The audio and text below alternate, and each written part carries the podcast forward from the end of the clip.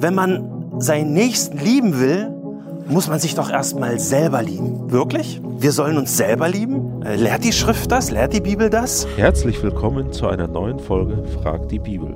Lieber Alex, wir haben eine weitere Frage reinbekommen und die Frage lautet, die ist etwas länger. Die müssten wir auch in drei Teile wahrscheinlich aufteilen und die drei Teile ich beantworten. Die Frage lautet ganz allgemein, ist Selbstliebe Sünde? Und in so vielen Bibelstellen steht ja, du sollst deinen Nächsten lieben wie dich selbst. Und da gibt es einige Stellen, die davon sprechen. Das ist uns auch bekannt. Und hier weiter schreibt die Person, Gott hat uns ja auch erschaffen und wir sollen dankbar dafür sein, was er uns gegeben hat und was er uns nicht gegeben hat. Ähm, aber wie viel Selbstliebe ist gut und kann man sich auch zu wenig selbst lieben? Ich habe das tatsächlich einmal erlebt. Ähm, ich war mal auf einer Reha-Kur und dort unterhielt ich mich mit dem dortigen Krankenhausseelsorger und er fragte halt, wer, wer, sind Sie und wo kommen Sie her und so weiter. Ich habe ein bisschen erzählt und ähm, dann sagte er irgendwann, und, und ich sage jetzt wirklich, er meinte das gut, da sagte er, ja, aber jetzt müssen Sie erstmal an sich selber denken und sich erholen. Damit hatte er recht. Denn wenn man seinen Nächsten lieben will, muss man sich doch erstmal selber lieben. Wirklich? Wir sollen uns selber lieben? Äh, lehrt die Schrift das? Lehrt die Bibel das? Tun wir das nicht sowieso von Natur aus schon ziemlich stark, uns selbst lieben? Äh, es stimmt natürlich, die Nächstenliebe ist ein biblisches Gebot, gar keine Frage, aber in welchem Kontext gibt Gott diese Gebote. Ja? 2. Mose 19, Gott erscheint auf dem Berg Sinai und gibt uns zehn Gebote und dann finden, äh, die finden wir dann in 2. Mose 20. Ja, die ersten vier Gebote, da geht es um das Verhältnis Gott zu Mensch und in den nächsten sechs Geboten geht es um diese vertikale Beziehung von Mensch zu Mensch. Jesus fasst diese zehn Gebote genauso in zwei Kategorien zusammen. Er wurde mal von einem Pharisäer gefragt in Matthäus 22, 36. Ja, der fragte, Meister, welches ist das größte Gebot im Gesetz? Und dazu ist es wirklich gut zu wissen, dass die Juden in ihrer, in ihrer Tradition, in, ihrer Überlieferung, dass sie da das Gesetz in mindestens, mindestens 613 einzelne Gebote unterteilen. Auch wenn die, das Motiv bei der Frage nicht gut war, das sagt die Bibel ganz klar. Aber die Frage ist irgendwo schon berechtigt bei so vielen Geboten. Welches ist das Wichtigste? Ja, Vers 37. Und Jesus sprach zu ihm, du sollst den Herrn, deinen Gott, lieben mit deinem ganzen Herzen, mit deiner ganzen Seele, mit deinem ganzen Denken. Das ist das erste und größte Gebot. Und dann das zweite ist ihm vergleichbar. Du sollst deinen Nächsten lieben wie dich selbst.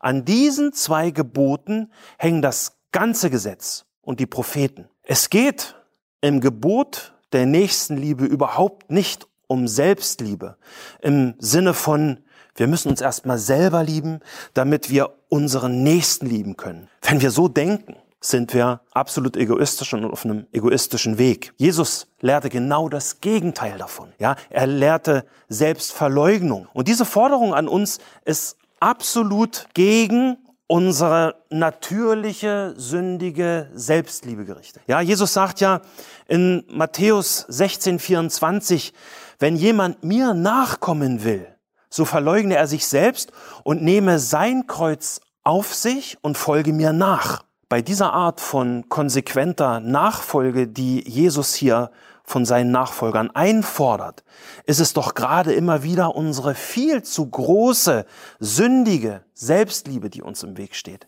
Nachfolge bedeutet Selbstverleugnung und nicht Selbstliebe.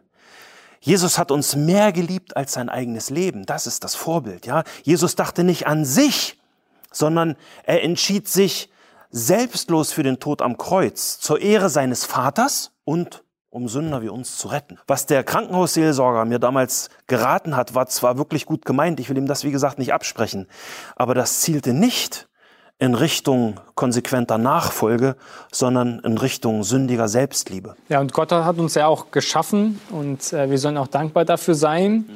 Was er uns gegeben hat und was er uns nicht gegeben hat, mhm. richtig? Ja, absolut. Also das ist ja der Teil der Frage, der ja gar keine Frage ist, sondern das ist ja eine, ein Bekenntnis, eine Aussage. Und da sage ich dem Fragesteller ganz ausdrücklich Amen dazu. Ja, 1. Thessalonicher 5, Vers 18 lehrt ganz klar, seid in allem dankbar, denn das ist der Wille Gottes in Christus Jesus für euch. Ja, wir sollen dankbar sein für das, was Gott uns gegeben hat und aber auch dankbar sein für das, was er uns nicht gegeben hat. Das Problem ist aber dabei auch wieder, dass uns das nicht so leicht fällt. Wenn wir ehrlich sind, hätten wir gerne auch schon Gaben, die wir nicht haben. Und deswegen sind wir oft unzufrieden.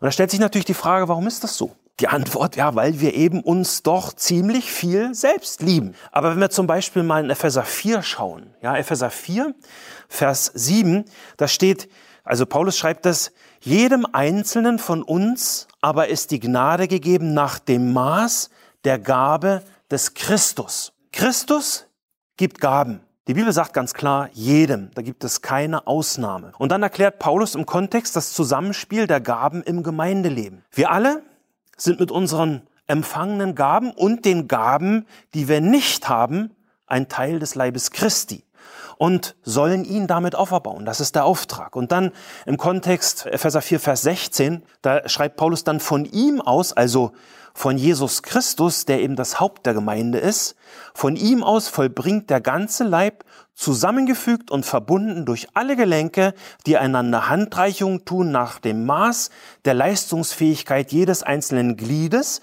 das Wachstum des Leibes zur Auferbauung seiner selbst in Liebe. Paulus spricht hier vom Maß der Leistungsfähigkeit jedes einzelnen Gliedes.